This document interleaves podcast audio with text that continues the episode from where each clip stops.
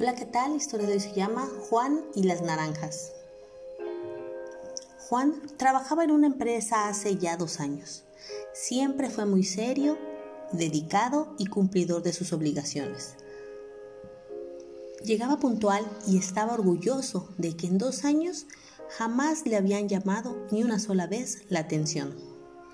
Cierto día buscó al gerente para hacerle un pequeño reclamo. Señor, trabajo en la empresa hace dos años, con bastante esmero y estoy orgulloso con mi puesto, pero siento que últimamente he sido relegado. Mire, Rogelio ingresó a un puesto igualito al mío hace aproximadamente seis meses y se me hace un poco injusto que ya esté siendo promovido a supervisor. Mm, mostrando preocupación, el gerente le dijo, mientras resolvemos esto, quisiera que me ayudes a resolver un problema de la empresa. Quiero dar fruta al personal para la sobremesa del almuerzo del día de hoy. En la bodega de la esquina venden fruta. Por favor, averigua si tienen naranjas. Juan se esmeró en cumplir con el encargo y en cinco minutos ya estaba de vuelta. Bueno, Juan, ¿qué averiguaste? Sí, señor, fui a la bodega y tienen naranjas para la venta. Muy bien, le dijo el gerente. ¿Y cuánto cuestan? Eh, ok, ¿viste si tienen suficientes naranjas para todo el personal? Juan nuevamente se volvió a quedar callado, movió la cabeza y dijo que no. ¿Hay alguna fruta que pueda sustituir a la naranja? No sé, en calidad y precio. No sé, señor, pero si quiere regreso y pregunto todo eso. No, no, no, para nada. Eh, siéntate.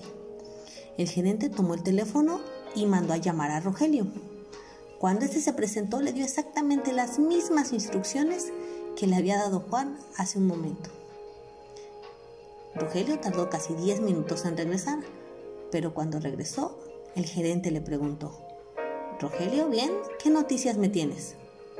Señor, en la bodega de la esquina efectivamente tienen naranjas, las suficientes para atender a todo el personal.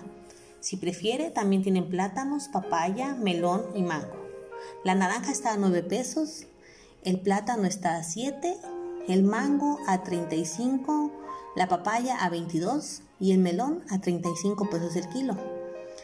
Me dijo la vendedora que si comprábamos una cantidad mayor nos podía dar un descuento del 5%. He dejado separada la naranja, pero si usted escoge otra fruta, puedo regresar para confirmar el pedido o para modificarlo. Por ahorita no, Rogelio. Muchas gracias. Pero espérame. Se volteó y le preguntó a Juan. Juan, ¿qué me decías? Mm, nada, señor, contestó Juan. Eso es todo, con su permiso. Y pues bien, es importante hacer nuestro mejor esfuerzo aún en las tareas más sencillas, ya que de otra forma nadie nos confiará tareas de mayor importancia.